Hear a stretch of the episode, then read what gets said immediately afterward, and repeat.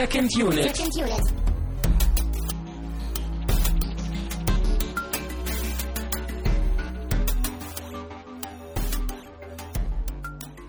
Herzlich willkommen zu einer weiteren und zu einer neuen Ausgabe von Second Unit. Mein Name ist Christian Steiner. Ich habe bei mir natürlich Tamino Mut. Hallo Christian. Es ist schon die 96. Episode, stimmt das? Ja, wir nähern uns rapide der Episode 100.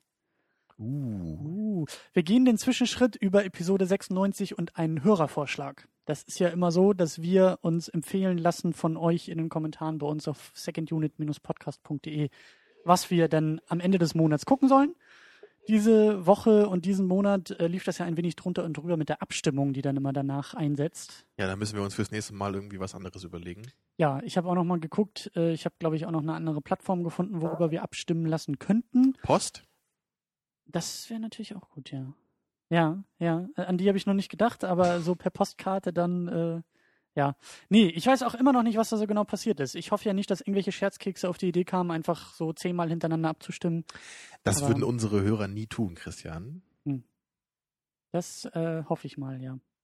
Aber äh, um jetzt ganz elegant äh, den Gang zu wechseln und unsere fast schon beschimpften und verdächtigten Hörer jetzt nochmal ganz lieb zu umkuscheln, äh, möchte ich nämlich nochmal auf die Episode 100 hinweisen, die rein rechnerisch ja so in einem Monat stattfinden wird. So, wenn man halt jede Woche einen macht und vier Wochen und 100. Da kann ich jetzt nicht ganz folgen, aber ich glaubte das einfach mal. Mhm. Wie, äh, wie das in der Philosophie so üblich ist, muss man nicht ganz folgen, sondern einfach glauben. Deswegen alles richtig gemacht. Absolut richtig, Christian. ja, Ähm, da hast du gut aufgepasst im Studium. Ja, so bin ich durchgekommen bisher im Studium. Ähm, aber was ich sagen will, die Episode 100 möchten wir ein wenig feiern. Wir werden sie um eine Woche nach hinten verschieben, weil wir im nächsten Monat ein wenig was vorhaben. Aber wir sagen noch nicht was bis zum Ende der Sendung. Genau. Äh, erfahrene Hörer und Hörerinnen können es sich vielleicht schon denken, was äh, da passiert. Aber die Episode 100 wird dann nachgeholt und wir haben auch ein paar Pläne und ein paar Wünsche und wollen auch ein bisschen was ausprobieren. Die Idee ist, dass ihr uns irgendwie Feedback zukommen lasst, ähm, was auch immer euch einfällt, aber es sollte unter dem Stichwort 100 Episoden Second Unit irgendwie passieren. Also vielleicht irgendwie, was ihr gut fandet, was ihr schlecht fandet. Überraschung bei uns in der Sendung, äh, Geburtstagsglückwünsche und so weiter nehmen wir alles entgegen. Aber wir wollen das auch mal in Audioform probieren. Das wäre halt super, wenn ihr euch irgendwie euer Handy schnappt, euren Computer mit Mikrofon schnappt oder irgendetwas. Dosentelefon wäre ein bisschen schlecht, aber Mhm. die Idee ist schon mal richtig und schon mal gut. Ähm, nehmt euch irgendwie ein technisches Gerät, womit ihr Audio und eure wunderschönen Stimmen aufnehmen könnt.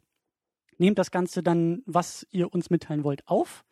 Wäre schön, wenn das nicht länger als eine Minute wäre, weil sonst, äh, wir haben ja noch weitere Sendungen, die wir irgendwie auch machen wollen.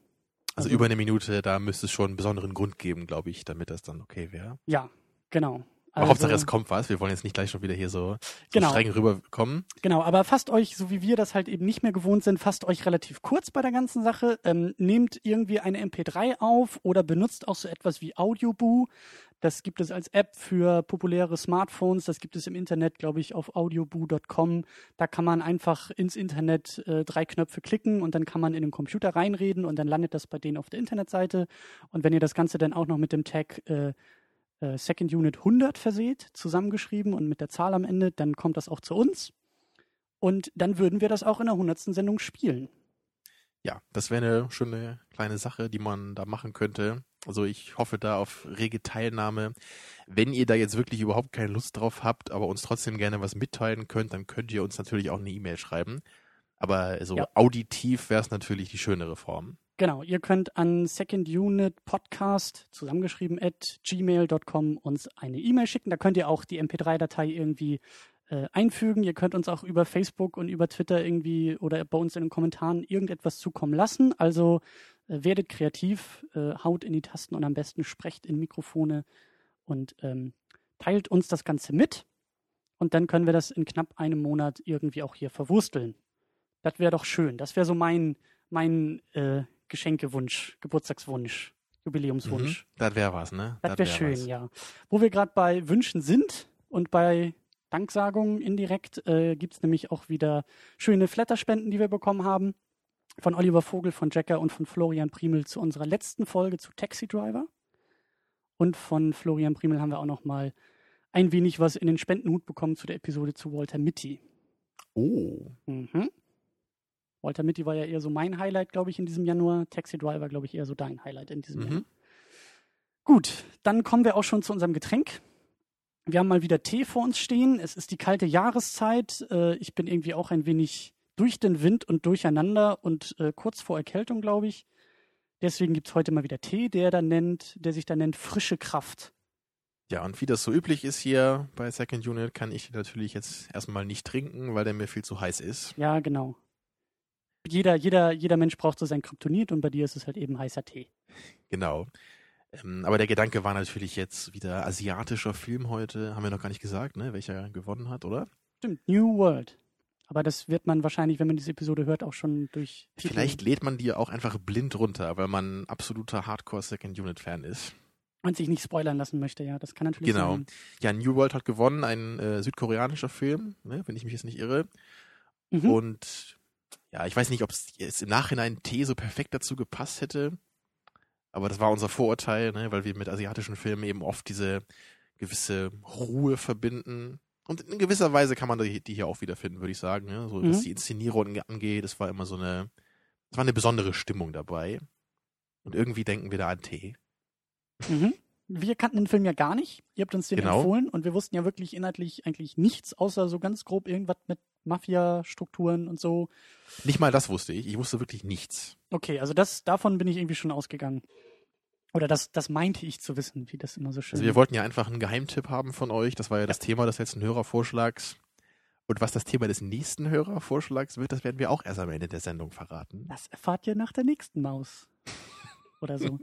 ähm, ja, aber zum Tee, ich finde den, ich den gut. Ich hatte, glaube ich, ein bisschen Befürchtung, weil ich glaube, da ist irgendwie Pfefferminz drin. Du hast die Packung dabei dir liegen. Ich meine auch ein wenig Pfefferminz rausschmecken zu können, Ich schau mal drauf. wenn ich mir das jetzt nicht äh, komplett einbilde. Milder Honey-Buschtee verfeinert mit erfrischender Pfefferminze und Verbena. Was auch immer das ist. Aber ist okay, weil ich hasse abgrundtief Pfefferminztee. Kann ich nicht trinken. Magst du After Eight? Nein. Ich, mag, nämlich auch nicht ich so mag richtig. Zahnpasta und ich mag Kaugummis. Da gehören Pfefferminz Dingsies rein. Aber nicht in meinen Tee und nicht in meine Schokolade. Das trenne ich strikt. Sehe ich ähnlich. Also ich könnte After Eight essen auf einer Insel, wenn ich überleben müsste. Ja, das wäre auch sehr Ja, gut und sehr nah. Du Also Aal könnte ich länger, nicht essen, wenn ich auf einer Insel wäre und überleben müsste, glaube ich. Doch, dann würde ich sterben. Ja, den könntest du auch nicht mal fangen. Ja, ach, jetzt habe ich wieder mit Aalen angefangen. Ich habe ja schon mal erwähnt, dass es die ekligsten Tiere sind, die es gibt. Äh, egal.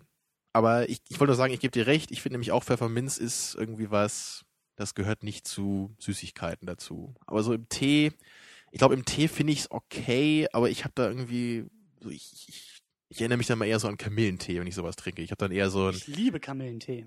also wenn ich irgendwie äh, Erkältung habe und im Bett liege, dann kann Dann ich trinkst du Pfefferminztee.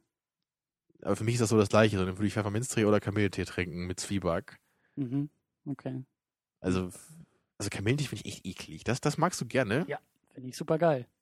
Isst du auch? Zwieback so, wenn du so Nee. Heißhunger hast? Oder? Nee, eigentlich nicht. Aber Kamillentee kann man schon machen. Schon, schon gut. Naja. Also ich bin gespannt auf den Tee. Wie gesagt, ich habe es ja noch nicht probieren können. Aber, ja, in einer halben äh, Stunde sagst du Bescheid, wie du ihn findest. Ich finde ihn okay und äh, ja, ich hoffe, dass die frische Kraft auch irgendwie ähm, in meinen Körper kommt. Ja, schöne Sache. So, New World haben wir heute. Von wem ist denn dieser Film, Christian?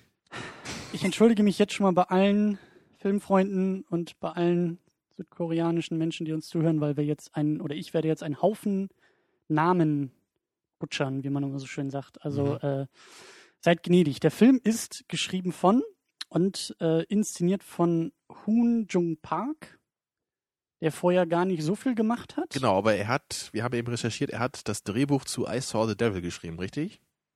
Den du auch kennst. Richtig, den Fi- habe ich vor kurzem gesehen. Äh, der war auch mit diesem einen Darsteller, der hier mitgespielt hat, dessen Namen ich jetzt auch vergessen habe. Den kann ich dir vorlesen. Super. Min Sik Choi als Chief Inspector Kang. Genau, der war auch bei I Saw the Devil dabei, hat da auch eine ziemlich coole Performance hingelegt. Ein sehr abgefahrener Film übrigens, den wir vielleicht auch nochmal hier in die Sendung holen können. Und der gute Herr ist natürlich äh, größtenteils aus dem tollen Film Oldboy bekannt. Ja. Den wir ja auch schon mal zusammen geschaut haben, noch vor Entstehung dieses Podcasts. Aber ich kann mich noch lebhaft an deine Reaktion äh, auf den Film erinnern, die mich auch selber damals an meine eigene Reaktion erinnert hatte beim ersten Mal. Ich- ne, so dieses völlige Überfordertsein mit einem Film und nicht so richtig zu wissen, was man damit anfängt. Ich glaube auch, den haben wir doch, glaube ich, an Silvester geguckt. Mhm. Ich glaube, damit sind wir ins Jahr 2012 gestartet, also kurz vor dem Podcast. Ja, das kann sein. Und das war schon sehr abgefahren, ja. Damit das Jahr zu beginnen. Ja, da gab's die großartige Szene, ne, wo, wo der gute Herr da seinen einen lebenden Oktopus verschlingt. Und da wurdest du auch äh, falsch geprüft und gestraft, denn Aale sind nicht die ekligsten Tiere der Welt, sondern eben Tintenfische. A close second, würde ich sagen. Aber ein Aal schlagen die nicht. Gut, sind wir uns da wenigstens äh, unterschiedlicher Super. Meinung. Ja. Aber ich finde den, den werten Herrn wirklich sehr cool. Ich, der, er hat auch immer anscheinend so eine ähnliche Rolle. Den Schauspieler. Ne? Genau. mhm. Nicht den Aal. Ich dachte, Oder an wen Director, dachtest du? Weil den hättest du auch noch meinen können. Ach so, ja. Dann hätte ich jenen Herrn gesagt. Mhm. Ich meine aber diesen Herrn. Das erinnert an die Sesamstraße, ne? Genau. Hier und da. Der Unterschied zwischen hier und da.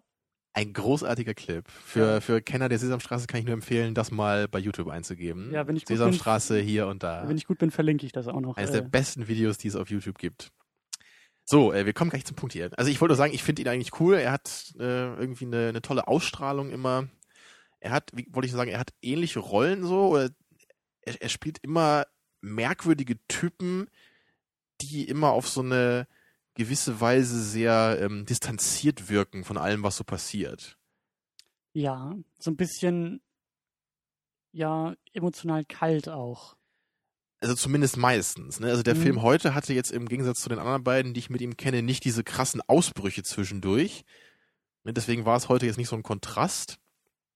Also heute war es dann wirklich eher nur diese, diese ganz ruhige, distanzierte Seite von ihm. Ne? Er hat ja auch fast nie eine Mimik äh, verzogen, so, ne? Er war immer wirklich so, Mhm. er war viel am Rauchen, ja, und hat sehr, sehr, sehr, sehr niedergeschlagen teilweise auch gesprochen. Das trifft ja aber auch auf den ganzen Film zu.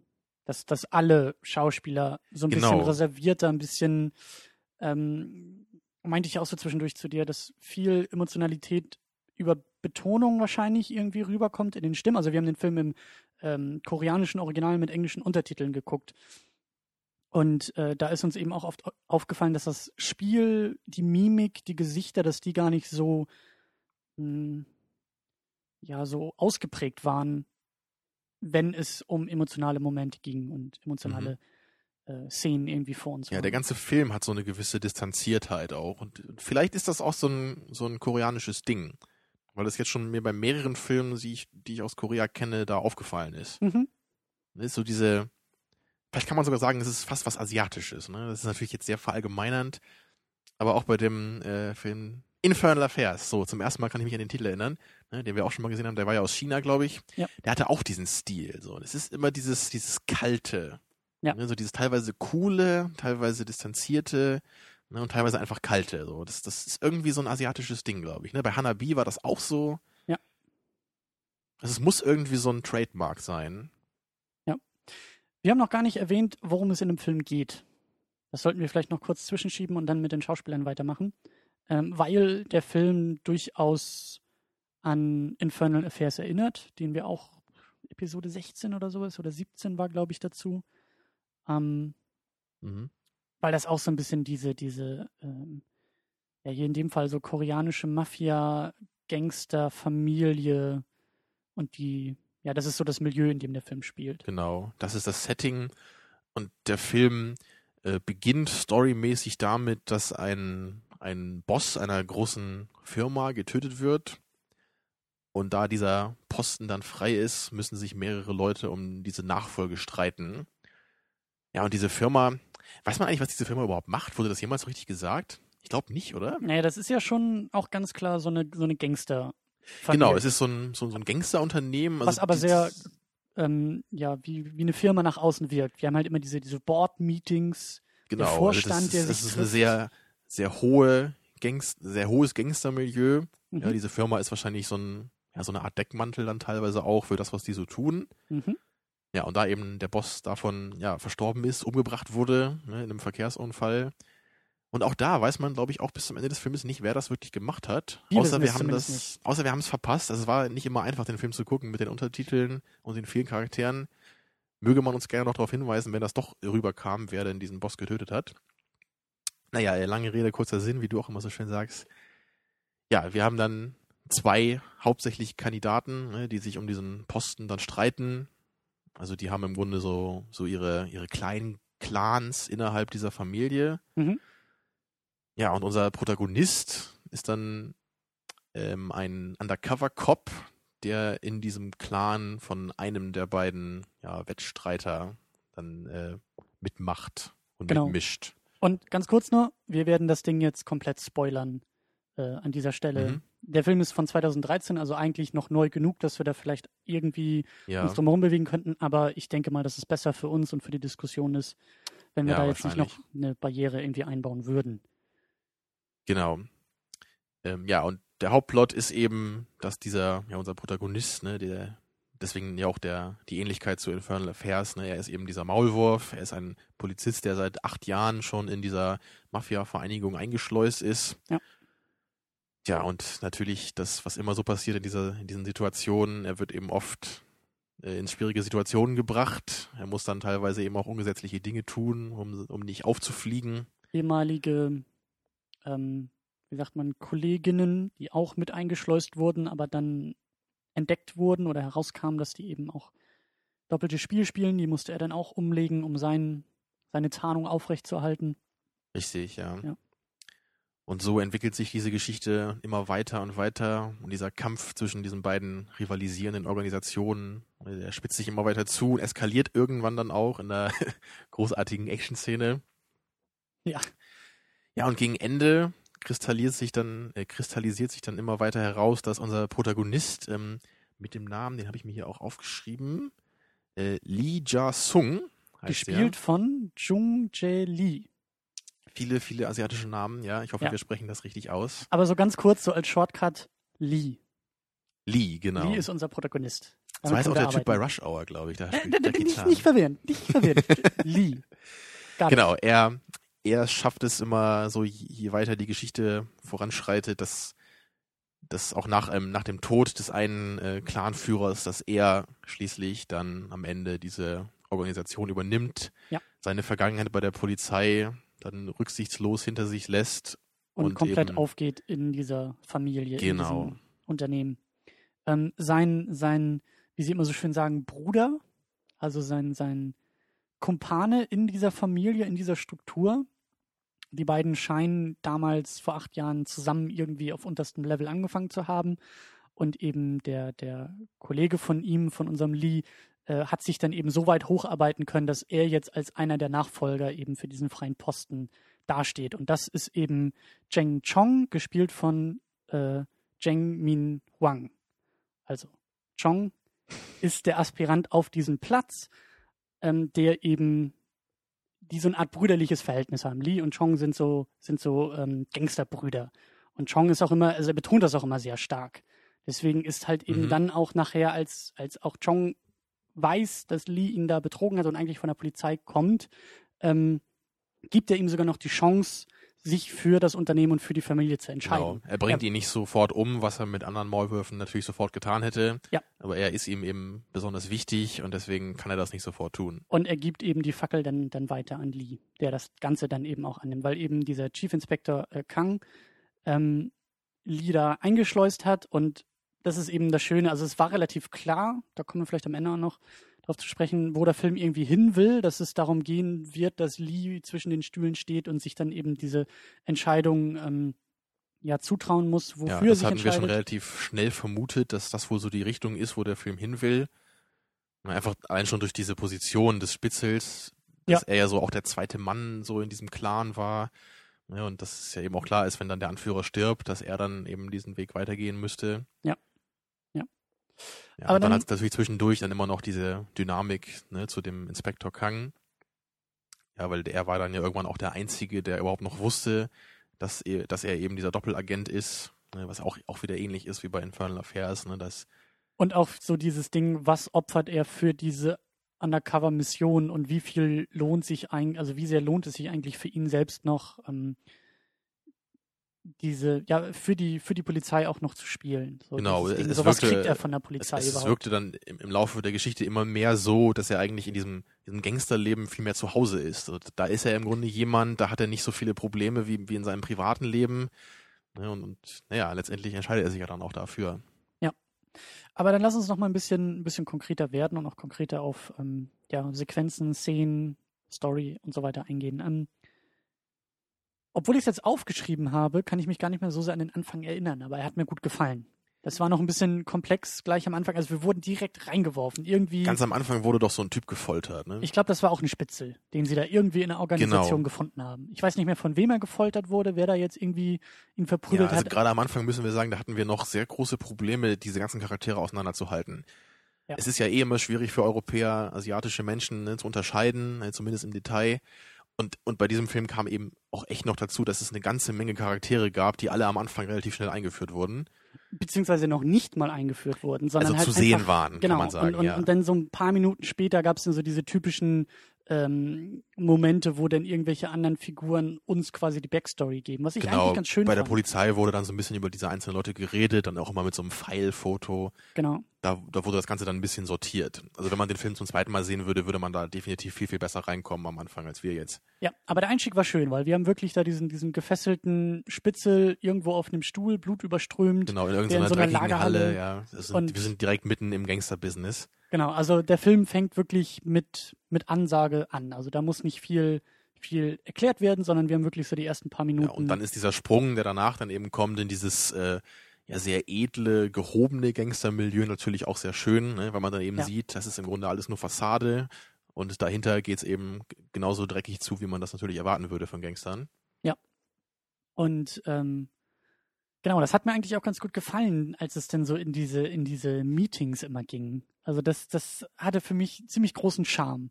Dass halt Mhm. immer wieder diese, diese großen Büroräume, diese langen Tische mit, mit zwei Seiten, wo du schon merkst, so irgendwie ist da so eine Seite und da ist die andere Seite, die scheinen sich auch nicht so gut irgendwie abzukönnen.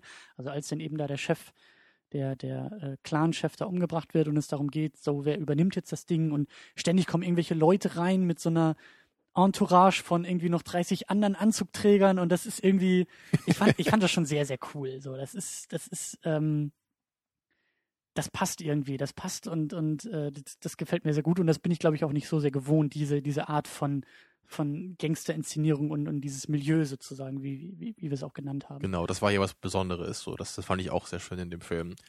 Es, es war irgendwie eine neue Materie und auch so, ein, so, so eine neue Art von Gangstermilieu einfach, die man vorher noch nie so gesehen hatte. Also ich zumindest nicht. Genau, und, Ja, weil, weil meistens sind ja eher so, so diese Gangstergeschichten, die spielen ja meistens eher so in kleineren Rahmen. Ne? Da, da ist jetzt auch vielleicht mal eine Organisation oder so, aber die, die sitzt jetzt nicht in so einem riesigen Wolkenkratzer und hat da ihren CEO sitzen, ne? sondern die sind wahrscheinlich eher irgendwo im Verborgenen, ja, oder in Ja. irgendwelchen italienischen Restaurants oder was auch Ja. immer. Ne? da fällt mir gerade, da fällt mir gerade äh, Breaking Bad ein, wo, wo ähm, ja auch so, so Drogenmilieus und, und Strukturen da irgendwie existieren und auch durchaus große, große Strukturen, zumindest in diesem, in diesem, in diesem örtlichen Bereich, wo sie halt entweder in New Mexico oder so, und wo das Ganze dann irgendwo in so einem, in so einer Burgerbude passiert und eben äh, der Geschäftsführer da irgendwie seine Finger im Spiel hat und eben nicht wie hier jetzt bei, bei New World irgendwie im großen Anzug ins große Meeting kommt und alle wissen, was los ist, sondern wo es tatsächlich so hi- im Verborgenen passiert. Und das fand ich, das, das fand ich irgendwie auch cool, ja. Also das war wirklich so dieses mit Ansage, äh, eben nicht so der kleine Hinterhof-Gangster, sondern die großen Bosse, die halt eben auch überhaupt nicht äh, sich davor verstecken müssen. Und wo immer die Handlanger im Hintergrund sind, man hält nur das Whiskyglas hin und schon ist es aufgefüllt und Das fandst du besonders toll, ne? Das Ja, hast du dir auch gewünscht. So Einfach ja. nur Glas hochhalten und dann macht das jemand voll. ja, aber du wolltest dich ja nicht drauf einlassen, dass wir das in Zukunft hier so machen, aber es äh, Ja. Also, also prinzipiell sind ja auch beide Settings wirklich cool, aber hier ist es einfach ganz klar so, dass wir dieses Setting bei weitem nicht so oft hatten in anderen Filmen bis jetzt, so auch in Hollywood-Filmen. Das ist einfach was Mhm. Ungewöhnlichere. Und deswegen bin ich persönlich jetzt eher an sowas interessiert, ne? mal einen anderen Blick zu bekommen, so eine, eine andere, einen anderen Blickwinkel einer Geschichte zu haben. Ich fand es auch sehr cool, dass eben so viele Statisten auch dabei waren. Also Mhm. da kommen wir die Szenen waren immer voll, ne? es war immer viel los, viele Handlanger sind immer dabei gewesen. Und auch die Beerdigungen, das sind ja öfter hohe Tiere gestorben, die dann irgendwie beerdigt wurden und wo dann wirklich Reihen von Handlangern im Regen mit ihren Regenschirmen stehen und irgendwelche Autokolonnen irgendwie begrüßen. Und das fand ich schon cool. Und das, das ist eigentlich auch so eine Sache, ähm, das ist total simpel eigentlich, viele Statisten irgendwie zu haben, aber es wirkt halt unglaublich Ja. gut. Das, Das sagt auch schon mich alles bei, aus. bei Star Trek zum Beispiel immer gestört. Ne? Also ein ganz anderes Beispiel. Aber da, da gibt es einfach viel zu wenig Statisten. So, also gerade wenn da mal so Außerirdische auftauchen, ne, dann so mit Make-up und so ist wahrscheinlich dann immer zu teuer. Sind zwei Und Stück dann, oder was? Genau, dann tauchen immer nur so zwei, drei dann von dem anderen Raumschiff auf. So, also in der Serie meinst du jetzt? Oder auch in ja, den Filmen? ja, die Filme haben andere Probleme in erster Linie. Aber, Okay. aber gerade in der Serie war das natürlich so. Das, man hatte immer so ein bisschen das Problem, so, so, so, so sich richtig so zu fühlen, als, als, als wäre diese andere Rasse auch wirklich so präsent wie die Menschen jetzt irgendwie, ne? Weil das, Ja. weil da immer nur so ein paar Leute mal auftauchen, ne? eben weil das Make-up halt schwierig ist. Aber, aber ich meine, genau das, was du ja gerade sagtest, so das, das bringt einfach was, wenn man Statisten hat. Ne? Das ist, das war ja auch was, was man früher sehr viel mehr noch gemacht hat, auch in Kriegsfilmen. So heute wird das ja dann eher mit, mit CGI-Programmen irgendwie gelöst, weil Statisten ja eben auch teuer sind. Ja, ich, ich glaube nicht, dass Statisten teuer sind. Sie sind halt, glaube ich, schwieriger zu koordinieren. Wenn du irgendwie so ein Set hast, wo auf einmal irgendwie 200 Leute rumstehen, ja, weil da richtig, irgendwo aber, in der drittletzten Reihe irgendeiner was Blödes macht und du siehst Klar, es auf dem Bild, aber das, das macht ja auch teuer, ne? wenn du dann manche okay. Sachen öfter drehen musst oder Ja, es ist das alles stimmt. viel schwieriger, das zu arrangieren. Das stimmt schon, ja. Aber, aber ich bin wirklich jemand, ich, ich mochte schon immer bei Filmen viele Statisten. So, also auch, auch gerade natürlich bei irgendwelchen Schlachten ist es einfach toll, wenn man das Gefühl hat, da ist, da sind jede Menge Menschen, ne, irgendwas Großes passiert. Ja. Und selbst in, in sowas relativ Trockenem, jetzt wie dem, wie dem Gangster-Milieu, ist das immer noch was, das, das hat was Tolles. Das ist was Besonderes, ja. Und, und gegen Ende in dieser, dieser großen Action-Szene, da sind ja dann Mhm. wirklich auch, auch dann irgendwie 50 bis 100 Leute so aufeinander losgegangen, ne, und haben sich da mit Messern zerlegt. Das kommt einfach cooler, als wenn das fünf Leute wären auf jeder Seite. Und hier passt es ja eben auch, wenn auch in diesen Board-Meetings und äh, bei diesen Beerdigungen, um einfach auch die Wichtigkeit der Person, Mhm. die da eben in ihren schwarzen Limousinen vorfahren und wo auf einmal irgendwie nur drei Leute aussteigen und alles verbeugt sich vor denen, da wissen wir sofort, auch wir blöden Europäer, die keine Ahnung von südkoreanischer Kultur haben, wir wissen sofort, ah, die da im schwarzen Auto, das sind wohl die Genau, Wichtigen. aber das war eben das, was ich bei Star Trek meinte. Das, das da hat man dann oft so den, den Anführer der Klingonen oder so. Und hat dann irgendwie zwei Bodyguards dabei, ne? Und, und das war's dann. Also da, da kommt Ja. überhaupt nicht dieses Gefühl rüber, dass das wirklich ein wichtiger Mensch, äh, naja, Mensch oder Außerirdischer ist. Ne? Ähm, was ich auch sehr, sehr witzig fand, waren denn diese, diese, äh, in den Untertiteln wurden sie halt als Hobos bezeichnet. Also irgendwie, ich glaube, aus China kamen die. Ich glaube, das war so eine, so eine Sondereinheit, in Anführungszeichen, von vier äh, losgelösten Auftragskillern, die dann so ein bisschen. Waren das auch diese Hacker? Waren die das auch? Also Ich es- glaube nicht. Es war ja auch einmal von chinesischen Hackern die Rede in, an einer anderen Stelle. Ich glaube nicht, aber die hatten halt so ein bisschen diesen Comic Relief Charakter. Also allein schon, wie sie da am Flughafen irgendwie ankommen, von allen schief angeguckt werden und der Chef da irgendwie zu seinen drei Untertanen irgendwie sagt so, jetzt pass mal auf, wir müssen hier mal ein bisschen irgendwie normaler wirken. Aber die halt auch so stolpern durch die Gegend äh, sich bewegen. So, so wie die Daltons bei Lucky so ein bisschen, Luke, ja, ne? so ein bisschen. aber die haben dann ja nachher auch ordentlich auf die Kacke gehauen, aber ich fand's halt schon äh, auch wieder so in diesen kleinen Details kam dann so ein bisschen Humor durch, was auch gepasst hat. Also es wurde nicht klamaukhaft, es wurde jetzt nicht zu übertrieben oder so, Nee, aber das hat so ein bisschen was reingebracht, äh, was, was der Film sonst Genau, da hat man eben dann auch gesehen, dass das eben diese Leute sind, die nicht so richtig zu diesem Milieu gehören. Ne? Das Ja. sind die, die von außen kommen, die arrangiert werden, die für die Drecksarbeit zuständig sind. Weil damit machen sie natürlich diese Anzugträger-Gangster, damit äh, halten die sich nicht mehr auf. Ne? Die machen sich dann nicht die Hände schmutzig. Ganz genau. Ähm, ja, dann, was dir besonders aufgefallen ist und, und äh, ja, also das kann man eigentlich auch nicht übersehen, aber da hatten wir auch keine wirkliche Antwort drauf, dass sehr, sehr viel in dem Film geraucht wird. Ja, von fast allen Charakteren. Also es gibt ja diesen, diesen einen Moment, wo dieser Chief Inspector Kang eine Zigarette ablehnt, weil eben vorher eine Informantin ähm, aufgeflogen ist und sie wusste, ich werde jetzt hier gleich umgebracht. Dann hat sie eben bei ihm angerufen und gesagt, hey, ich bin hier aufgedeckt worden und hat ihm eben noch so drei, vier Sätze irgendwie mitgegeben. Und einer dieser Sätze war eben, weil sie, weil sie da irgendwie sehr besorgt war, äh, Mhm. bitte hören Sie auf zu rauchen. So, und das hat er dann eben anscheinend irgendwie zu ihrem, zu ihren Ehren oder Respekt ihr gegenüber Genau, später wird sie ja umgebracht dann Genau, und dann macht er das so ein bisschen in ihrem Andenken. genau. Ja, das, das war ein Aspekt. Ne? Und es gab ja auch ja, diese, ständig, alle. die, diese andere Szene zum Beispiel, wo der eine dann dieser beiden Clans, der eine Anführer dann auch umgebracht wird, dann bittet er auch nochmal um eine le- letzte Zigarette sitzt dann nochmal auf diesem Sofa da, ne, zieht da ganz genüsslich dran und das, das geht dann auch so ein, zwei Minuten, glaube ich, diese Szene, ne? Und dann Mhm. sagt er noch so ein bisschen was in so einem Monolog, bevor er dann umgebracht wird. Aber es ist immer diese Zigarette dabei, ne? Und auch sonst, in, in ganz vielen kleinen Momenten, es wird immer geraucht, es ist irgendwie immer präsent. Und jetzt so im Nachhinein, ich konnte das irgendwie nicht so richtig ähm, einordnen. Ich, ich wusste irgendwie nicht so richtig, was das soll. Weil es kam eben auch nicht so rüber, dass das jetzt einfach nur cool aussehen soll oder die rauchen halt, weil sie Gangster sind. Ich hatte irgendwie das Gefühl, das bedeutet irgendwas, ne? weil Mhm. es eben so unglaublich präsent war. Mhm. Wir sind ja eben auch nicht mehr in den 70ern, ne, wo das bei vielen Filmen so war.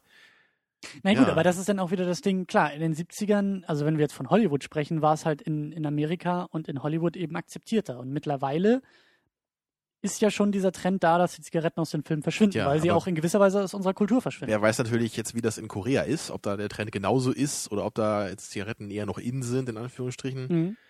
Ja, Aber aber, es würde mich auch hier der obligatorische Aufruf wieder an die Hörer, wenn da jemand irgendwie was weiß oder eine Idee hat, äh, nur her damit in den Kommentaren. Würde Ja. mich interessieren. Ja, mich auch.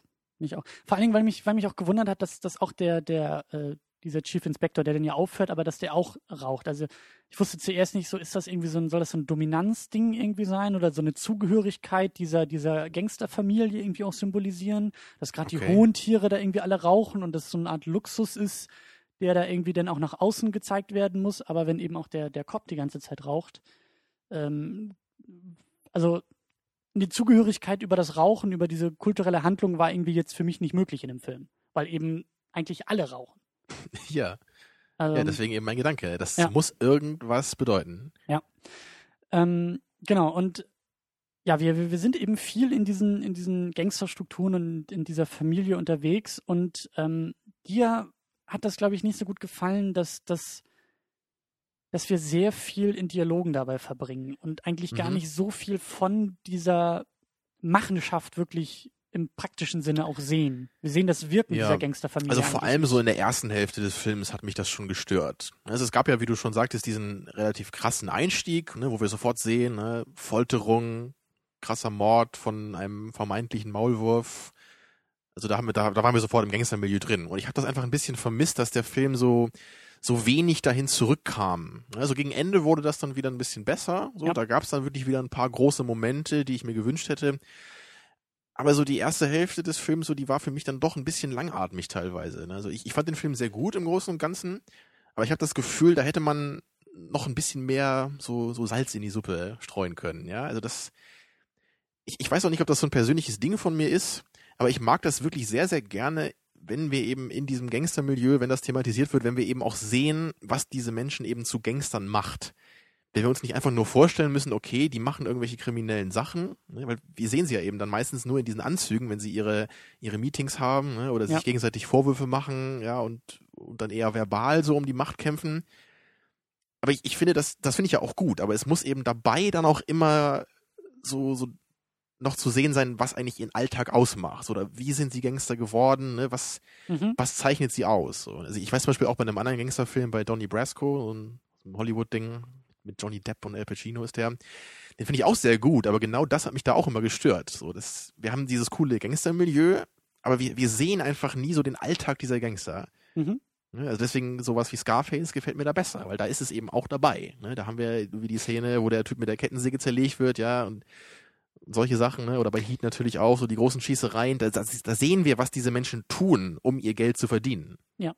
Ich Ja, muss mir das- nicht nur so vorstellen. Das stimmt schon. Also gerade die erste Hälfte ist wirklich sehr, sehr viel, äh, besteht sehr, sehr viel aus diesen Board-Meetings und aus Beerdigungen und ähm, äh, Polizeiermittlungen und versteckten äh, Geheimtreffen zwischen Polizist und Maulwurf und, und all solchen Geschichten. Und da ist vielleicht auch so, also der Film ist ja irgendwie über zwei Stunden lang und ich habe auch das Gefühl, dass er durchaus auch Längen irgendwie hat, die vielleicht auch eher am Anfang so ein bisschen anzusiedeln sind und eben auch dann in diesen vielen, manchmal langatmigen Board-Meetings und so weiter. Der Tee ist übrigens akzeptabel. Ihr hörtet hier first Boxquote für die Teepackung. Ja. Ja, aber wie gesagt, ne, es, es ist auch weniger eine Kritik an dem, was wir sehen. Ja. Es ist eher nur das Gefühl, wenn da noch ein bisschen was anderes dazwischen gewesen wäre, ne, noch ein paar intensivere Momente in der ersten Hälfte, dann wäre das Ganze noch viel cooler gewesen. Es wäre ein bisschen abwechslungsreicher noch gewesen. Es, Mhm. und, und vor allem auch so die, die Stimmung hätte sich dann schön, schön abwechseln können. Ne? Einerseits diese kalte, edle Fassade und dann eben wieder diese, diese krasse Dreckigkeit, wie mit dem Kontrast ganz am Anfang. Mhm. So, ich, ich finde das eigentlich so cool, dass ich das einfach öfter gerne gesehen hätte. Und, und da ist, glaube ich, auch das, ja, kann man das Problem nennen, aber was, was uns aufgefallen ist oder was, was uns ein bisschen gefehlt hat, das Verhältnis eben von Lee und von Chong. Diese beiden Gangsterbrüder, Chong eben die Nummer zwei oder Nummer drei in dem ganzen Konzern und Lee, der eben direkt untersteht und eigentlich Maulwurf ist. Da fehlt irgendwie, also weil, weil das nachher so in der Mitte dann auch sehr stark thematisiert wird und natürlich am Ende sehr wichtig ist, aber da fehlt gerade am Anfang irgendwie so deren Beziehung. Die wird so ein bisschen angedeutet. Wir haben so einen ganz netten Moment am Anfang irgendwie im Auto, wo, wo, wo die beiden so eine Art großer Bruder, kleiner Bruder ähm, Moment Genau, irgendwie sie haben. albern manchmal so ein bisschen rum. Ne? Genau. Aber, aber es, es fehlte irgendwie genau das, was du gesagt hast, vielleicht irgendwie so das, was wir dann erst im Epilog gesehen haben, wie die beiden irgendwie angefangen haben, wie sie sich irgendwie die Hände schmutzig gemacht haben. Das fehlte irgendwie. Und da Ja, hätte der, der Epilog war ganz interessant. Ne? Da, da wurde ja genau das nochmal ein bisschen betont. Also der, der Epilog war irgendwie drei Minuten lang oder so vielleicht. Ja. Das, das ist nur so eine kurze Szene, wo die beiden, weiß ich, was ist das da, irgendeine so eine Bar oder so, da stehen sie davor. Und Das sie, ist auch so typisch schwarzer Bildschirm vor acht Jahren. Genau, ja, also dann- lange her, ne? Und sie, sie Genau. wollen da irgend so, irgend so ein paar Typen vermöbeln, ja, und, und dann sagen sie erst so, hm, sind das nicht ein bisschen viele für uns beide? So, ach komm, wir gehen da jetzt rein, so ungefähr, ne? Und, und dann kommen sie eben auch bisschen blutig und verschwitzt wieder raus, ne? In fast schon Bodycop-Manier. So, genau, und, und da sieht man dann, okay, das ist so ihr Verhältnis. So, also da, Da kommen da sie her. man, da hat man es auch wirklich dann mal gesehen in der Szene. Und- Ja. Aber ich, ich fand es merkwürdig, dass das dann wirklich auch die Note war, auf der der Film endete, weil das, glaube ich, die allerletzte Szene auch war vor Ja. den Credits. Ne? Ja. Also wenn ich persönlich das gemacht hätte, ne, wie üblich, ja, wenn Tamino den Film gemacht hätte, dann hätte ich das entweder im ganzen Film schon viel stärker thematisiert, ja, vielleicht auch mit so einem, also den Epilog eher zum Prolog gemacht und mit sowas angefangen. Ja, oder zwischendurch vielleicht mal so ein Flashback gemacht, wie die beiden so aufgestiegen sind, ja. Oder selbst den Epilog einfach nur deutlich länger gemacht, um dann immerhin im Nachhinein zu zeigen, dass die beiden wirklich eine intensive Freundschaft oder, oder sowas in der Art zumindest hatten. Also, dass sie sich Mhm. wichtig waren, dass sie sich respektiert haben. Weil das, das war einfach gerade in der ersten Hälfte des Films, das, das war mir einfach nicht klar. Und es, es ist immer schwierig, wenn man im Nachhinein dann mehr involviert sein sollte in die Personen. Ne, weil es ist ja eigentlich cooler, wenn man beim Schauen des Films schon das Verhältnis immer mehr kennenlernt. Und wenn das nicht ganz am Ende erst deutlich wird. Wenn sozusagen der Payoff erst nach dem Showdown kommt und nicht irgendwie der Showdown ist, weil wir schon vorher ganz viel Setup äh, bekommen haben. Also dieser Epilog ist quasi das Setup für den Showdown, den wir aber schon gesehen haben und irgendwie Richtig. Also wenn man den Film jetzt zum zweiten Mal sehen würde, hätte man das ja noch eher im Kopf und würde dann wahrscheinlich die, die Szenen zwischen den beiden auch noch anders interpretieren. Ich muss aber sagen, dass, dass ich das eigentlich ganz cool auch irgendwie fand. Also für mich hat das relativ gut funktioniert. Das hat jetzt nicht die Längen des Films oder diese Problematik, dass ich eigentlich schon viel früher diese Beziehung hätte sehen wollen. Aber irgendwie hat so dieser, dieser Epilog, irgend, also für mich hat er, hat er gut funktioniert, aber trotzdem nicht das Problem gelöst, was ich vorher aufgebaut habe. Es ist, es ist wieder das, was ich fast immer heute äh, sage bei dem Film. Ich, ich kritisiere das im Grunde nicht, was da gemacht wird, aber ich habe das Gefühl, hätte man es ein bisschen anders gemacht, wäre es einfach noch viel, viel besser gewesen. Und bei diesem Epilog ist es auch so. Also wenn man sich dafür entscheidet, einen Epilog zu machen, dann hätte ich, glaube ich, noch eine intensivere Szene genommen. Vielleicht wirklich, wo einer der beiden den anderen dann richtig rettet. So, dass da, also dass die einen ganz krassen Kampf haben, so, dass Ja. das richtig blutig wird und der eine wirklich fast umgebracht wird. Ne? Also irgendwie sowas, was, was einen richtig am Ende dann nochmal mitnimmt als Zuschauer, dass man echt sieht, so, okay, der, der schuldet ihm wirklich was. So, die, die haben wirklich eine richtig krasse Sache zusammen erlebt. Das muss sie einfach zusammengeschweißt haben. Also irgendwie sowas. Und, und so war es ja doch wieder eher noch so der, der vage Weg. Man sieht ja auch gar nicht, was die da genau machen. Ne? Man weiß nur, okay, die haben jetzt diese ganzen Leute da irgendwie verprügelt. Äh, wie glaubwürdig das auch sein mag, ne? by the way. Aber Mhm. ne, also man, man, man hat wieder nur die Andeutung. Ne? So, obwohl das der Typ, äh, der Film natürlich öfter macht. Ne? Immer mehr andeuten als, als austreten ne? oder, Mhm. oder stark erzählen. Ne? Ja, vielleicht typisch asiatisch, vielleicht typisch koreanisch oder auch nicht. in gewisser Weise diese Distanz, die wir auch irgendwie schon, schon erwähnt hatten, auch manchmal beim Schauspiel eben. Aber Genau, und dass man irgendwie als Zuschauer auch oft das Gefühl hat, man muss sich seinen Teil dazu denken. ja, und ich finde aber auch, dass diese, dass diese Distanz oder, oder Kälte wenn man das so nennen will, auch sehr stark über den Stil, über die Inszenierung auch rüberkommt. Also was mir aufgefallen ist, der Film ist relativ, ist in relativ kalten Tönen und Farben gehalten. Wir haben relativ viel Blau, Blau, helles Blau, Blau-Weiß, was irgendwie überwiegt, gerade in diesen, mhm. in diesen Board-Meetings, äh, wenn genau, man was, manchmal. Was sehr steril ist, hat das Ganze auch. Genau, bis eben auf diesen Epilog, der auf einmal sehr farbenfroh, sehr, sehr hell auch ist. Genau, in einem ganz anderen Setting natürlich. Ne? Die beiden sind ja noch am Anfang ihrer Karriere dann. Ja. Aber diese, diese, wie gesagt, so diese, diese, dieser Stil auch, der, der hat mir aber auch gut gefallen. Also wir haben auch relativ ruhige Kameraarbeit. Also der ja, ist sehr, sehr kompetent vor allem auch. Also die Kameraarbeit war wirklich großartig. Es, es war immer wirklich sehr gut eingefangen. Ich, ich mochte das Blocking, ich mochte die, die Einstellungen. Es war wirklich, also das hat den Film für mich auch noch eine Ecke interessanter gemacht, auch in den, ich ich möchte jetzt nicht langweiliger sagen, aber in den vielleicht etwas, etwas ruhigeren Passagen, ja, oder in denen, wo jetzt mehr Dialoge sind. Ja. Da, da war das immer noch, immer noch interessant, einfach weil es handwerklich so gut gemacht war. Ja. Und auch musikalisch war der, also der Einsatz von Musik war relativ spärlich. Aber es gab ein paar Momente, wo dann wirklich ein bisschen mehr Musik eingesetzt wurde und die waren dann auch wirklich sehr intensiv. Mhm. Sowas, sowas erkauft man sich dann einfach, wenn man, wenn man sagt, ich, ich kann es mir leisten, in dem Film oft auf, auf deutliche Musik zu verzichten, weil dann habe ich eben so manche Momente, wo die dann wirklich auch funktioniert oder, oder stark funktioniert und was Emotionales noch mit rüberbringt. Mhm. Ähm, was mir auch aufgefallen ist, ähm, obwohl der Film irgendwie Längen hat oder ähm, vielleicht ein bisschen manchmal zu unaufgeregt ist oder so, ähm, der Rhythmus hat mir ganz gut gefallen.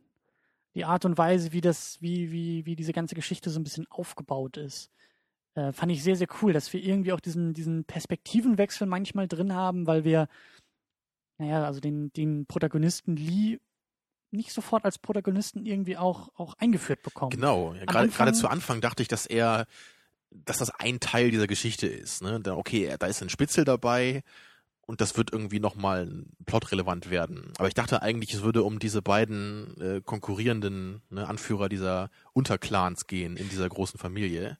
Am Anfang war es ja auch noch total denkbar, dass, dass dieser äh, Polizeichef ihn, also den, den Lee, den Spitzel, nur so als Bauernopfer vielleicht irgendwie auch da reingeschleust hat. Hätte auch sein können. Ne? ja. So der halt irgendwie nach 40 Minuten dann irgendwie hops geht und äh, gar nicht so wichtig war. Aber so diese, diese Art und Weise, wie, wie irgendwie auch, auch diese Strukturen innerhalb dieser Familien, auch diese beiden verfeindeten Lager irgendwie aufgemacht werden, das fand ich, das fand ich schon ganz cool. Wie gesagt, vielleicht so vom, vom irgendwo Längen vielleicht für meinen Geschmack doch, aber die Art und Weise, wie das Ganze aufgebaut wird, hat mir gut gefallen. ja, genau das würde ich so unterschreiben. eben auch zu dem Punkt ähm, oder, oder bis, bis zum Ende, obwohl relativ klar war, worum es geht in dem Film, also gerade so in den letzten Jahr 10, 15, 20 Minuten, da war ich dann auch manchmal wieder am Zweifeln, ob der Film nicht doch noch irgendwie hier einen Schalter umlegt und auf einmal irgendwie wieder eine Perspektive wechselt. Wir hatten ja gedacht, dass da zwischendurch auch äh, ein ganz anderer Typ, der eher unwichtig war, auf einmal sehr, sehr wichtig wurde, wo wir dann dachten, hä, geht's jetzt auf einmal um den? Ist Lee jetzt völlig raus aus, der, aus dem ganzen Spiel? So wird er jetzt auch geopfert? Ist er jetzt tot? Das macht der Film ja ganz bewusst. Es gibt ja diese eine, diesen einen Moment, wo, wo die beiden mit dem Auto irgendwie rausfahren und wir denken, okay, jetzt ist Lee dran, jetzt stirbt er Mhm. auch noch und, und dieser andere Typ, der irgendwie total unwichtig war die ganze Zeit in dem Film, der ist jetzt auf einmal der, der, der neue Boss dieser Familie. Aber da schafft der Film dann auch wieder so diese, diese leichten Perspektivenwechsel nur so anzudeuten und dann eben. Das, ja, find- man, das ich ganz cool. man bleibt immer dabei als Zuschauer. Ne? Man, man Mhm. weiß, genau wie du sagst, man weiß, wo das alles wohl ungefähr hinlaufen wird, dass wahrscheinlich am Ende jemand anders ne, diese, diese Firma übernimmt und nicht einer der beiden äh, eigentlich dafür vorgesehenen Typen das schaffen wird. Mhm. Aber man fragt sich dann doch, wer wird das sein und aus welchen Motiven? Ne? Also das, das, das war schon interessant so. Ne? Aber, aber generell war es natürlich trotzdem vorhersehbar, also dass, dass das so passiert. Ja. Aber ich, ich weiß nicht, also es, es ist schwer, das vorhersehbar zu nennen, irgendwie, weil man ja doch im Detail jetzt doch nicht genau wusste, was passieren wird. Ne? Also und am Anfang dachtest du ja schon, so nachher endet der Film wahrscheinlich so irgendwie so, dass, dass dieser ne, Protagonist, dieser Spitzel, dann also er betritt den Raum und er ist jetzt der äh, Anführer der, der neuen Firma. Und so ein bisschen war es ja auch so. Mhm. Ne, aber, es, aber es war ja vorher schon sehr deutlich klar, auch im Film, dass das irgendwie das ist, was jetzt passieren wird. Lass uns, lass uns das ganz kurz noch einklammern, äh, weil wir damit eigentlich die Sendung äh, abschließen wollen. Ich würde nämlich noch ganz gerne über so ein paar konkrete Sequenzen sprechen, über ein paar Okay. konkrete Momente, ähm, die auch noch in diese, in diese sehr reduzierte, nüchterne Inszenierung auch passt. Weil wir haben auch ein paar Action-Momente, ähm, wo es dann mal ein bisschen, bisschen zur Sache geht, äh, Mhm. ohne aber irgendwie, du hast jetzt irgendwie vor kurzem nochmal die Bourne-Filme geguckt und quasi so Ja, das äh. Negativbeispiel vor Augen, wie da irgendwie mit Shaky Cam und schnellen Schnitten gearbeitet wird. Und hier war es eben ganz anders. Also wir hatten eben ähm, diese erwähnte, erwähnte Sequenz da in einem Parkhaus, wo eben Chong, ich weiß auch gar nicht mehr von wem, wird nachher durchaus kompliziert, aber Chong wird halt kaltgestellt. Es geht darum, dass er draufgehen soll. Irgendjemand will ihn umbringen, damit er eben nicht die Nachfolge in einem Unternehmen antreten kann. Ich, ich weiß nicht, ob das der Typ im Gefängnis war, sein, sein Gegenspieler. Auf jeden Fall Ja, ich glaube, das waren die beiden äh, Henchmen-Truppen ne, von den beiden, die sich dann da den Kampf geliefert haben. Genau, und wie du gesagt hast, irgendwie 50, 100 Leute auf einmal in einem Parkhaus, Autos krachen ineinander und zwischendurch kämpfen sie alle mit Ja, alle Messern. haben genau Macheten und sowas dabei und es wird ordentlich blutig, also ziemliches Gemetzel da. aber eben nicht, also es bisschen Shaky Cam ist auch dabei, ein bisschen schnelle Schnitte haben wir auch, aber es ist trotzdem alles irgendwie klar erkennbar und, und irgendwie auch eine coole Choreografie und es endet eben damit, dass Chong nicht einfach nur von 20 Leuten niedergemetzelt wird, sondern er wird noch in so einen Fahrstuhl gedrängt. Also die, die seine Handlanger denken ja, dass sie ihn noch retten können.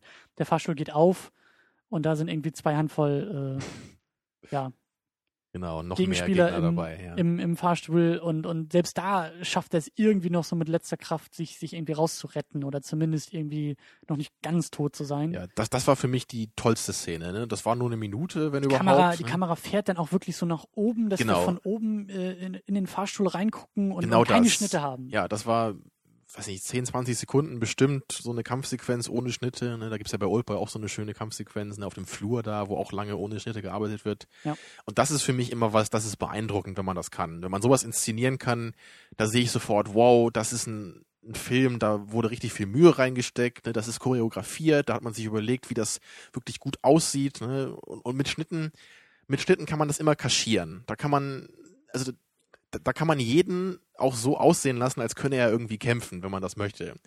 Und ich, ich habe nur gerade jetzt gestern den, den dritten Bourne-Film gesehen und das, also für mich ist der fast unwatchable in der Action, weil der, da, da wackelt alles, also es wird mindestens einmal pro Sekunde geschnitten und meistens öfter und dabei haben wir auch noch die Shaky Cam. Also es ist hektisches Geschneide und Shaky Cam. Mhm. Und da, da kann ich einfach nicht mehr bei der Action dabei sein, weil das, ich, ich sehe einfach gar nicht, was da passiert. Es ist einfach nur, ja, irgendwas passiert gerade. Es ist gerade spannend, da kämpfen zwei miteinander, ne? Irgendwie, irgendwas, irgendwas passiert. Aber es, ich kann der Sache nicht folgen. Ne? Ich, ich kann nicht sehen, was jetzt im Detail gerade passiert. Und das war hier eben anders. Also man kann das sicherlich vielleicht auch noch besser machen, als das jetzt hier in dieser, in dieser Parkhaus-Szene war. ne? Also weil, weil da in dem Fahrstuhl, da war es wirklich so fast ohne Schnitt. Im Parkhaus gab es auch schon noch so ein bisschen Gewackel und ein bisschen Schnitte, aber das war noch so auf dem, auf dem annehmbaren Ausmaß. So damit komme ich dann noch klar.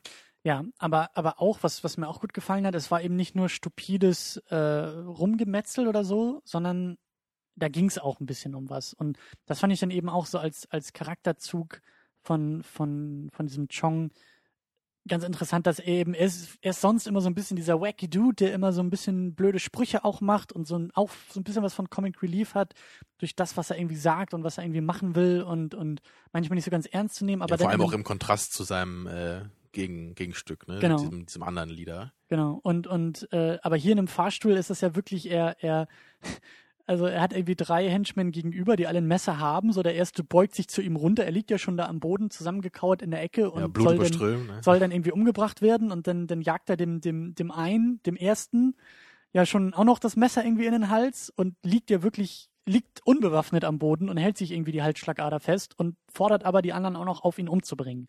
Und das fand ich auch sehr, sehr cool gespielt.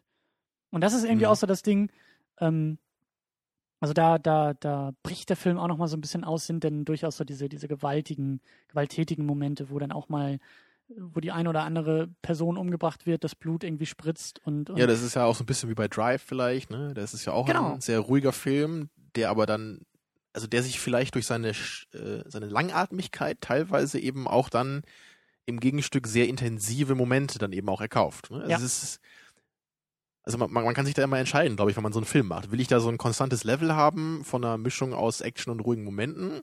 Oder will ich eher so einen ganz ruhigen Ton haben und dann so ganz intensive Momente dazwischen, die dann eben sehr stark mit dem restlichen Film brechen? Und das Ja. war jetzt eben hier eher so der Fall. Waren auch gar nicht so viele. Ich glaube, das waren so zwei, drei Sachen. Da war irgendwie auch, ähm, als diese, diese Hobos irgendwie, äh, diese, diese Polizeibeamtin inkognito, äh, undercover, so rum, äh, die da, die da halt, ähm, ja, hochgenommen wird und umgebracht werden soll. Das, das war auch sehr reduziert, sehr ruhig, durchaus brutal auch in, in kurzen Momenten, aber ähm, hat mir auch gut gefallen. Und dann eben auch, ähm, das war irgendwie auch noch in einem, in einem Lagerhaus, wo eben Chong dann eben diese Polizeibeamtin da irgendwie gefesselt hat und, und Lee sie umbringen soll und, und da spritzt das Blut auch ein bisschen durch die Gegend und das, das fand ich, also wie du sagst, das ist ein schöner Kontrast, der dann noch mehr wirkt. Das war nicht einfach nur sinnlose Gewalt, das war nicht irgendwie, es war jetzt auch nicht, ähm, wir waren jetzt hier irgendwie nicht Torture Porn Saw Level oder sowas, was wir da gesehen haben, sondern das hat wirklich, es hat schockiert, aber es hat eben auch, es hat gepasst irgendwie.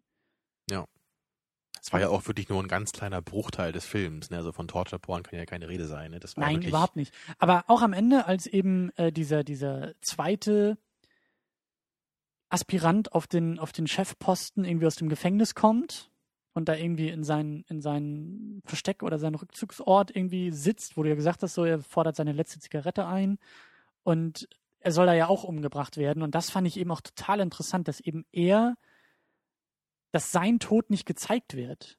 Und auf einmal haben wir diesen Schnitt, wo dann ein ganz anderer Henchman irgendwie umgebracht wird und aber der Blut überströmt mit dem Gesicht irgendwie gezeigt wird und, und das fand ich eben auch cool, dass der Film da, da manchmal auch so Prioritäten setzt. Also dass, glaube ich, so die hohen Tiere, so wie auch der Chef ganz am Anfang mit seinem Autounfall, da wird nicht draufgehalten, wie sie umgebracht werden. Das wird nur angedeutet. Während halt eher, ja, niedere, also nicht niedere, aber, aber in dieser, in dieser Rangordnung halt eben nicht so hohe oder eben auch der, der Chong, der wird ja eben auch sehr brutal umgebracht. Und das finde ich schon, schon ganz cool, dass der Film da vielleicht auch nochmal inhaltlich so ein bisschen Ja, Prioritäten setzt. also ich habe das ein bisschen anders gesehen, also so ähnlich, aber ich, ich habe das jetzt eher so verstanden, also dieser, so, ich muss nochmal die Namen hier, die Namen nochmal gerade kriegen. Also wir haben ja den, den, äh, den Chong, ne, das war ja der, der im Fahrstuhl umgebracht wurde. Ja. Aber wir haben jetzt den Namen gar nicht aufgeschrieben von dem, von dem anderen, ne, von diesem gelackten Typen. nee, von dem, von dem Gegenspieler. Genau, das war, nämlich, das, das war ja der, von dem du gerade sprachst. Ne? Der Ja. wurde da eben auch umgebracht, will nochmal seine letzte Zigarette rauchen vorher und das wird eben nicht gezeigt. Ähm, ja, also ich habe das eher so gesehen, dass das auch so in Bezug auf seinen Charakter war, ne? weil der Chong ist ja eben ein bisschen der abgefahrenere Typ und man sieht ja auch vorher schon einmal in dieser, dieser Szene, wo, wo der Maulwurf da entlarvt wird, da geht er ja auch selber da zur Hand, ne? schnappt sich selber so ein Messer, Ja. schneidet dem Typen da die Kehle durch und sagt ja sogar noch, oh, das Messer ist nicht scharf genug hier, ne? Und man sieht, wie da Blut auf seinen Kopf spritzt, ne? Also das, also er kann ja eben auch wirklich da anscheinend auch mal selber zupacken. Ne? Er macht es wahrscheinlich nicht mehr so oft, aber er ist ja auch wirklich jemand, ne? er hat das ja wahrscheinlich früher auch gemacht, er hat sich ja so hochgearbeitet. Ne? Er weiß, wie man so in diesem, mit diesem Dreck auch klarkommt, ja, der, den es eben bedeutet, Leute umzubringen. Mhm. Aber dieser andere Typ, der war ja wirklich der, ne, der das, das Whiskyglas immer hochgehalten hat, der immer dieses äh, schleimige Grinsen drauf hat. Ne? Für ihn war das ja sowas ganz anderes. Ja, deswegen war das für mich irgendwie so, dass die, dass das dadurch auch gezeigt wurde, so was das für Typen sind und wie anders die sind, auch in der Art und Weise, wie sie eben sterben. Ja, ja, Ja, das- das das, das meine ich auch. Also der Film ist einfach nicht nur, oh, da wird jetzt jemand umgebracht und das machen wir so brutal wie möglich, sondern da wird inhaltlich auch, auch mit gespielt. Genau, aber ich meine nur, also die, die hatten ja beide im Grunde das gleiche Level so in ihrer in ihrer Befehlsgewalt. Ne? Also es war ja der eine war jetzt ja nicht höher als der andere. Die haben ja beide um den Posten gekämpft.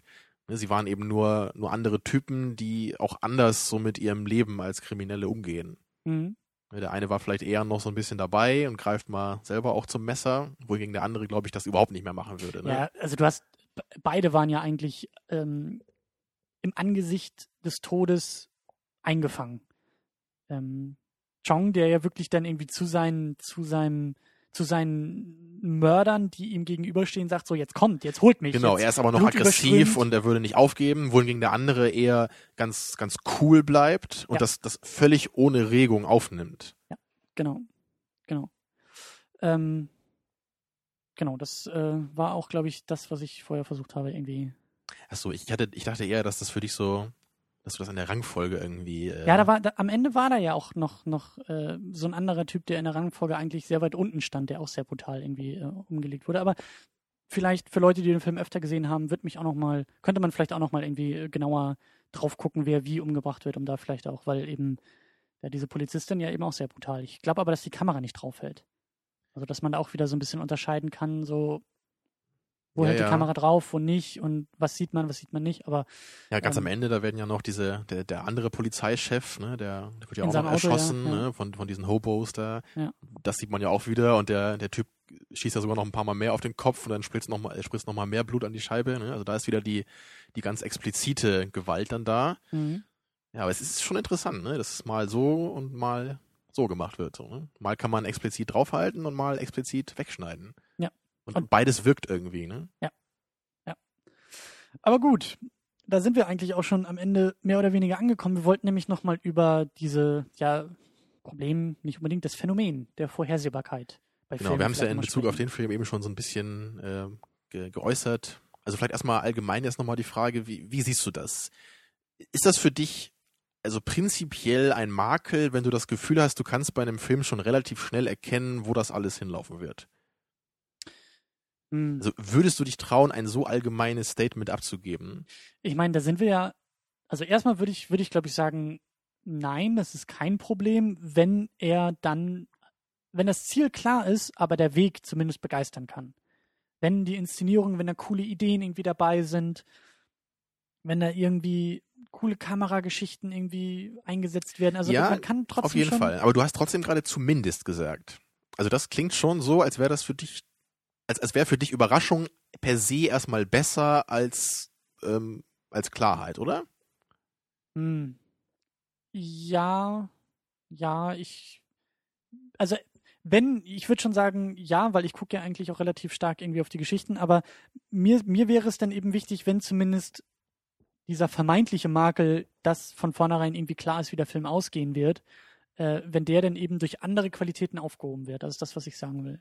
Das ist natürlich was Gutes. Ne, aber ich, ich, ich will nur dahin, ich weiß nicht, ob du das merkst.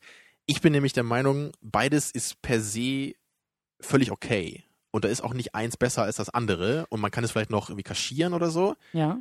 Aber Also da- das würde ich vielleicht sagen, wenn ein, eine Geschichte vielleicht nicht sonderlich viel Sinn ergibt.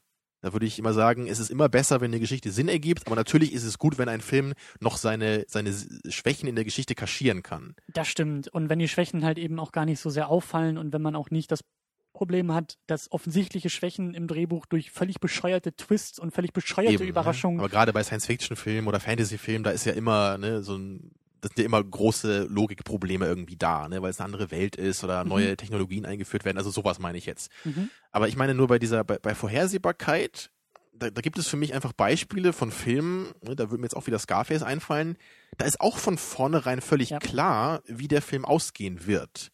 Aber das ist überhaupt kein Problem. Weil es, also ich würde auch nicht sagen, es ist ein Problem, aber der Film geht da toll mit um, sondern ich würde einfach sagen, das ist genau das, was der Film will. Der Film zeigt dir auch Tony Montana da von Anfang an so, dass es klar ist, dass er fallen muss am Ende Ja, ja. damit diese ganze Geschichte Sinn macht. Und das ist einfach etwas, was, was gut ist in dieser Geschichte. Also, wenn, wenn es irgendwie ganz viele komische Twists gäbe in der Geschichte von Scarface, wäre das völlig verwirrend. Und dann wäre das, dieses überraschende Moment wäre eher das, was stören würde. Aber ich glaube, dass da dann auch das Problem schnell aufkommen kann, wenn du zum Beispiel eben nicht so einen grandiosen Schauspieler wie ähm, El Pacino in dem Film hast. Oder wenn du halt eben nicht äh, Scarface ist doch auch von Brian De Palma, ne? Mhm. Genau, wenn du halt eben nicht so einen Regisseur hast mit so einer Handschrift und mit gewissen Kameraarbeiten und Ideen.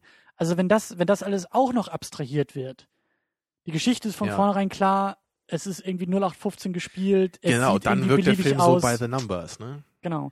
Was, was mir aber auch noch gerade einfällt, wäre dann die Gegenfrage, wie hast du es denn mit Spoilern im Film? Also, wenn dir jemand erzählt, äh, Bruce Willis war die ganze Zeit tot und dann guckst du den Film und dann, Ja, da- das, also das war ja nur die eine Seite von Filmen, ne, die ich mit Scarface jetzt dann mal als Beispiel repräsentieren wollte. Aber natürlich gibt's eben auch die andere Seite von Filmen. Ne? Klar, Sex Sense ist da ein gutes Beispiel, aber eben natürlich auch Memento.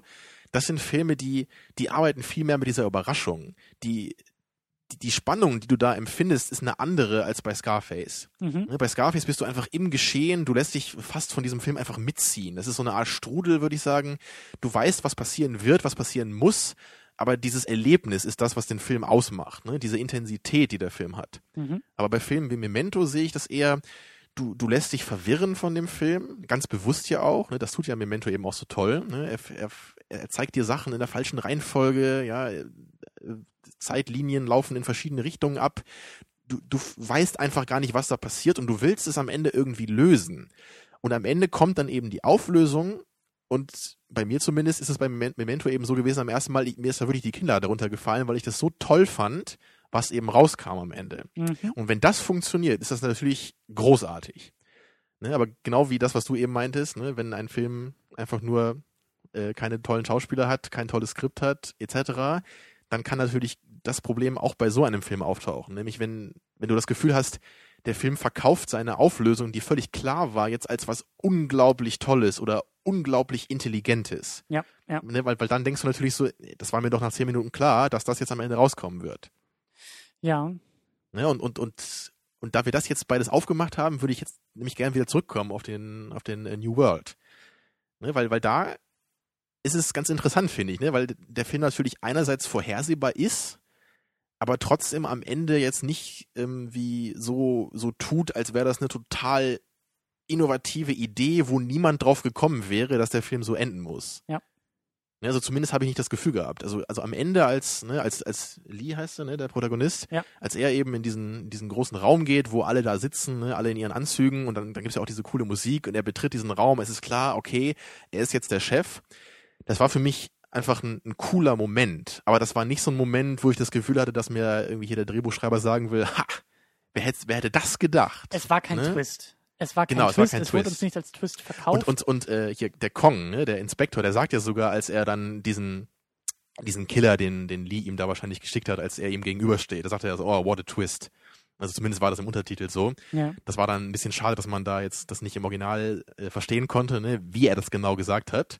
Weil das wirkte für mich nämlich wirklich so, als, als, als wäre da so eine vierte Wand durchbrochen worden, ne, als hätte da mir der Drehbuchschreiber gesagt, natürlich ist das irgendwie klar, dass das passieren muss. Und es war selbst diesem Charakter irgendwie schon klar, dass Ja. er wahrscheinlich am Ende jetzt äh, erledigt wird, ne, dass, dass dieser Lee einfach, ne, dass er, er hat ja auch sein Kind verloren vorher, ne, also er hat im Grunde in seinem, in seinem eigentlichen Leben weniger als in, in diesem Status, den er als Gangster da hat. Ja.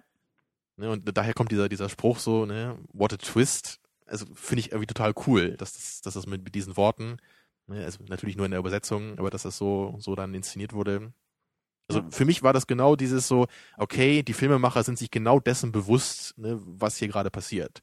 Das war zumindest mein Eindruck dabei. Meine auch und und äh, das das macht der Film auch gut, dass er eben es gibt dann ja doch so diese diese paar Minütchen, wo Lee, obwohl er eigentlich neuer Chef werden soll, auf einmal einen ganz anderen Konkurrenten irgendwie hat, der dann eben so wirkt, als ob er die die die wie sagt man Oberhand Mhm. äh, hat über ihn. Und da war so ganz kurz auch der Moment, wo ich mir dachte, oh, das wäre jetzt aber ein bisschen, ein bisschen merkwürdig, wenn der Typ tatsächlich damit durchkommt, aber kommt er denn ja doch nicht. Und also da war so ein bisschen dieser, dieser leichte Zweifel noch eingebaut an einer Stelle, wo ich dann doch noch mal ganz kurz aufgehorcht habe. Und das hat, glaube Genau, ich, auch es, es gab gut schon gewirkt. immer noch so, ein, so, so Kleinigkeiten, wo man dann doch sich nicht sicher war, wie das jetzt genau abläuft. Ne, und das ist dann eben auch wieder der Unterschied zu Scarface, weil man fragt sich bei Scarface nie, schafft das vielleicht am Ende doch zu überleben und kriegt er das doch wieder alles irgendwie hin? Diesen Moment gibt es nie. Du weißt, es wird bergab gehen und es geht ja auch konstant dann irgendwie bergab ab einem gewissen Punkt in dem Film. Ne? Und Ja. das, das hinterfragst du auch nicht mehr. Du willst nur noch sehen, wie er denn letztendlich dann wirklich äh, vernichtet wird, ja, von, von seinem eigenen, ja, von seinem eigenen Kram, den er sich da irgendwie aufgebrockt, äh, eingebrockt hat. Ja. aber hier ist es deswegen, es ist, ist nicht irgendwie so eine Mischform jetzt, ne, aus einem Twistfilm und nicht. Es ist, es ist irgendwie so ein, so ein ganz interessantes Level, auf dem der Film da agiert. Ne? Es ist seine, seine grobe Struktur ist klar, aber trotzdem hört man als Zuschauer nicht auf, sich Gedanken zu machen, ne, wie das jetzt im Konkreten dann ausgehen wird. Genau. Das ist, glaube ich, auch ein ganz gutes Fazit eigentlich zu dem Film. Also wie, wie hat er dir denn so gefallen? Obwohl irgendwie schon klar war, wo es hingeht. Wie würdest du den einordnen? Ja, so resümee-mäßig, mir hat der Film schon sehr gut gefallen, würde ich sagen. Also es reicht mir nicht, um ihn jetzt wirklich als Favoriten zu bezeichnen, aber er ist auf jeden Fall mehr als Mittelfeld. Also er war wirklich schon, schon sehr gut. Eigentlich auch so ein bisschen wie, wie mir Drive auch gefallen hat. Also ich glaube, ich glaube, die beiden Filme würde ich jetzt auch so aus dem Stegreif am ehesten vergleichen, weil die beide eigentlich irgendwie cool waren. Die haben so eine Eigenständigkeit, so eine, so eine besondere Inszenierung, ne, wodurch eben dann die, die seltenen, intensiven Momente auch deutlicher zur Geltung kommen. Aber auf so einem ganz persönlichen Level, was im Grunde keine Kritik ist, aber es ist einfach so dieser persönliche Wunsch nach mehr. Ja, bei Drive war das eben auch diese Verfolgungsjagden, ne, wo ich mich seit Jahren immer beklage in Hollywood, dass es sowas nicht mehr so cool gibt wie früher. Mhm. Ne, wie bei Filmen wie bei, bei Ronin oder so, wo, wo es so cool gefilmte Verfolgungsjagden gibt, wo man richtig so in den Sitz sich krallt, weil das so toll gefilmt ist. Und, und bei Drive hat man eben gesehen, es wäre eben auch so inszeniert worden, wenn, wenn dann in dem Film größere Verfolgungsjagden vorgekommen wären. Ne? Es gibt ja durch diese ein, zweiminütige Sequenz, ne, so eine ganz ja. kurze Verfolgung, die ich unglaublich toll finde. Die ist schon, wenn man im falschen Moment blinzelt, ist sie schon vorbei. Genau, und, und das ist so schade irgendwie. Es, es ist ja toll, dass es da ist, aber ich denke dann so, wenn ihr schon so weit gekommen seid, ne, dann, dann macht doch ein bisschen mehr draus und gebt mir doch wenigstens eine 15-minütige Verfolgungsjagd oder irgendwie, ne, also so ein Moment. Ja. Und hier war das auch wieder so. Also ich, es, es gibt diese Momente, wo, wo diese Gewalt dann auch so intensiv inszeniert wird.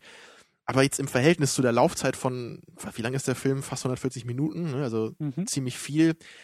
Da kommt das dann irgendwie doch so ein bisschen zu kurz. Einfach so, so für mich im, im Großen und Ganzen. Und, und das ist so einfach meine persönliche Kritik dabei, dass ich einfach von, von dem, was mir der Film zeigt, einfach mehr sehen will. Ja, das würde ich, glaube ich, zu 90 Prozent unterschreiben.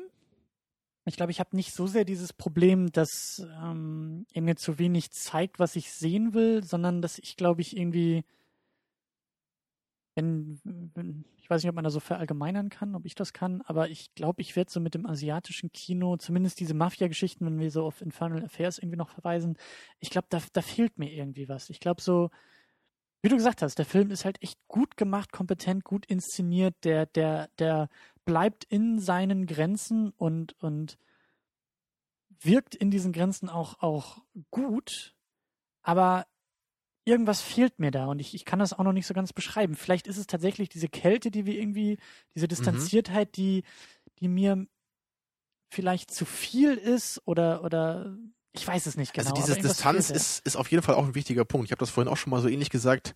Ich habe das Gefühl, man muss sich einfach in diesen asiatischen Filmen oft seinen Teil selber denken. Oder man muss sich mehr selber denken, als wir das gewohnt sind aus Hollywood. Kann sein. Und ja. das, das ist für mich, glaube ich, in gewisser Weise auch ein Problem. Vor allem, wenn es um Drama-Elemente geht. Weil ja, ne, wie gesagt, man, man muss eben so bei dem Verhältnis der Charaktere zueinander, da wird vieles angedeutet und man kann sich auch vorstellen, wie das wohl so ist. Ne? Das macht dann auch alles Sinn. Aber es wäre für, für mich einfach noch auf einem emotionaleren Level als Zuschauer viel, viel effektiver, wenn wir mehr Szenen hätten, die das wirklich zeigen. Die es nicht nur andeuten, ja. sondern die es wirklich richtig, also die es mir ermöglichen, das intensiv mitzuerleben. Du willst also nicht nur um die Beziehung der Figuren wissen, sondern du willst sie auch erleben. Ja, oder, oder hier wurde es ja auch, es wurde ja auch elegant angedeutet oft. Aber selbst das ist mir oft zu wenig, um richtig was empfinden zu können dafür. Mhm. Mhm. Ne, deswegen auch wieder so eine, irgendwie schon eine Kritik, aber, aber nicht so richtig, ne? Also. Eine respektvolle Kritik vielleicht. Ich glaube, der Film ist besser, als wir ihn finden. Um das ja. vielleicht so. ja, was auch immer dieses ist dann bedeutet, ne? In einem metaphysischen Raum der Existenz ist dieser Film besser, als ihn alle finden. Als wir ihn finden. ja, aber wir können also das ja, ich halt aber wir können es ja trotzdem nicht beurteilen, wie andere ihn finden. Ja, aber ich, ich, weiß, ich weiß, was du meinst, ja. Und im Grunde würde ich das auch unterschreiben. Aber im, trotzdem ist die Aussage im Grunde völliger Unsinn. Obwohl du recht hast mit ihr. So, da hast du jetzt auch schon wieder Boxquote für unsere Sendung. So, im Grunde genommen völliger Unsinn. Hervorragend. Ähm, ich bin auch dafür, dass wir langsam hier den Sack zumachen. Ja, wir, wir müssen ja noch was ankündigen. Ja. Äh. Nämlich die nächste Episode, das, was wir als nächstes äh, schauen werden. Und äh, was, ja, und womit der, wir uns eigentlich den nächsten Monat auch beschäftigen wollen. Genau, und der nächste Hörervorschlag geht dann nämlich Hand in Hand mit. Oh, wenn nicht jeder Zweite das draußen schon wissen würde, dann wäre es wahrscheinlich auch nicht, äh, noch spannender. Es ist eigentlich jetzt, eigentlich ist es ja voll interessant, was wir gerade tun, oder? Weil das ja voll zu der Diskussion passt, die wir gerade gemacht haben. Weil du die bist meisten, jetzt auf so einer Metaebene, mir fallen die Augen gleich zu. Nee, wir, wir tun jetzt so, als wäre das so super mysteriös, was wir machen, aber eigentlich ist es ja völlig klar. Also zumindest für die Leute, die schon die letzten paar Episoden immer so gehört haben. Aber wir haben, glaube ich, schon alles verraten. Wir haben schon verraten, dass wir einen T-Monat machen werden. Ne? Wie nämlich letztes Jahr. Da haben wir den sogenannten L-Prill gemacht. Ne? Ein tolles Wortspiel, was dir damals spontan eingefallen ist. Es war Tja. wirklich spontan, auch wenn man es uns nicht glaubt, aber es war so. wir sind auch manchmal gut im Improvisieren. Ja, Ja, obwohl wir sonst ja alles nur vorlesen, was wir hier sagen. Ähm, genau, damals haben wir uns äh, drei Filme waren es, glaube ich, nur von Al Pacino angeschaut. Also es war ein etwas verkürzter Monat. Da war, glaube ich, das Jubiläum irgendwie dabei. Da hatten wir das eine Ja, Jahr wir haben immer diese ganzen Jubiläen, die, die fuschen uns dazwischen. Jetzt ja, Ja. eigentlich schon wieder so ein bisschen. Ja. Aber wir, wir kriegen das irgendwie hin. Diesmal wollen wir vier Wochen lang uns mit einem Thema beschäftigen. Und das Thema ist Edward Norton. Genau. Mit Al Pacino, mein Lieblingsschauspieler. Mhm. Da ist War mir- für mich auch lange Zeit mein Lieblingsschauspieler.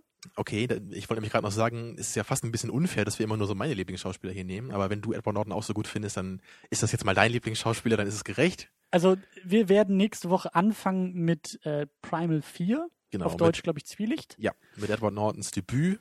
Genau, Ähm, und, und äh, da, ich glaube, ich habe zuerst American History X mit ihm gesehen, relativ kurz danach diesen Primal 4 und da war ich hin und weg und verliebt in diesen Mann und in diesen Schauspieler. Ich glaube, bei mir war das so ähnlich, ja. Und ähm, Primal 4 gefällt mir halt auch nach wie vor sehr gut, weil, weil das, aber das werden wir nächste Woche auch noch besprechen, das, was er da macht, halt so klein irgendwie auch ist und, und als Debüt Richard ja Gere aber so zu spielen. besonders, ne? Und, und damit Genau. eben auch seine Karriere zu starten, das ist wirklich was Tolles.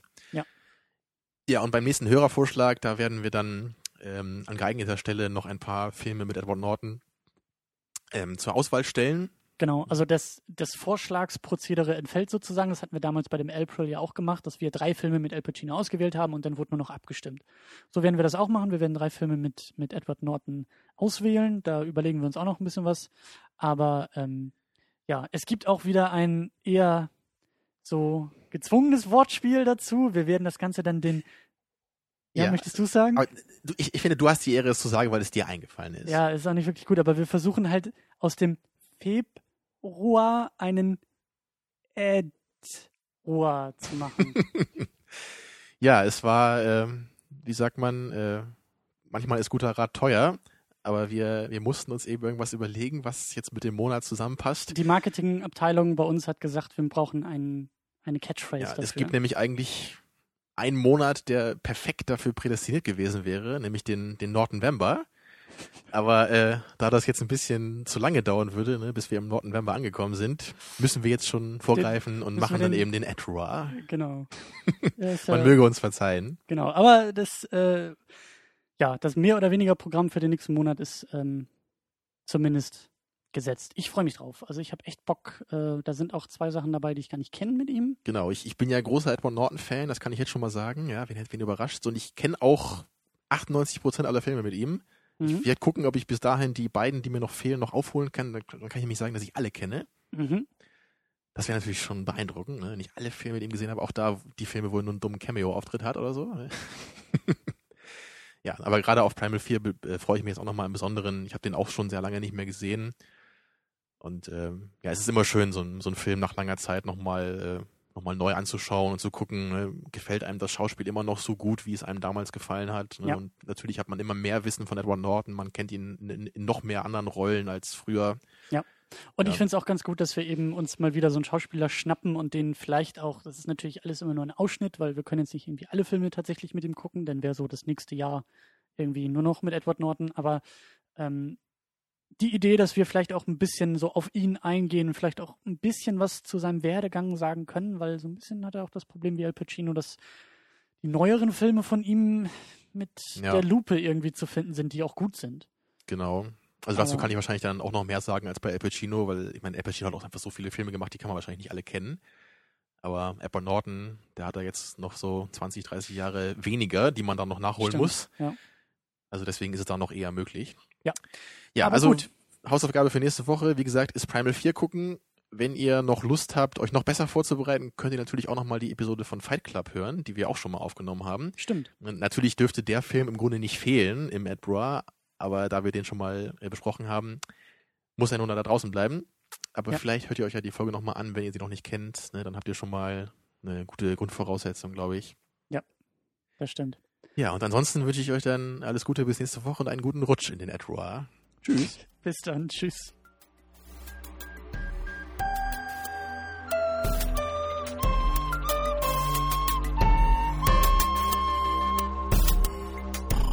Second Unit. Second Unit.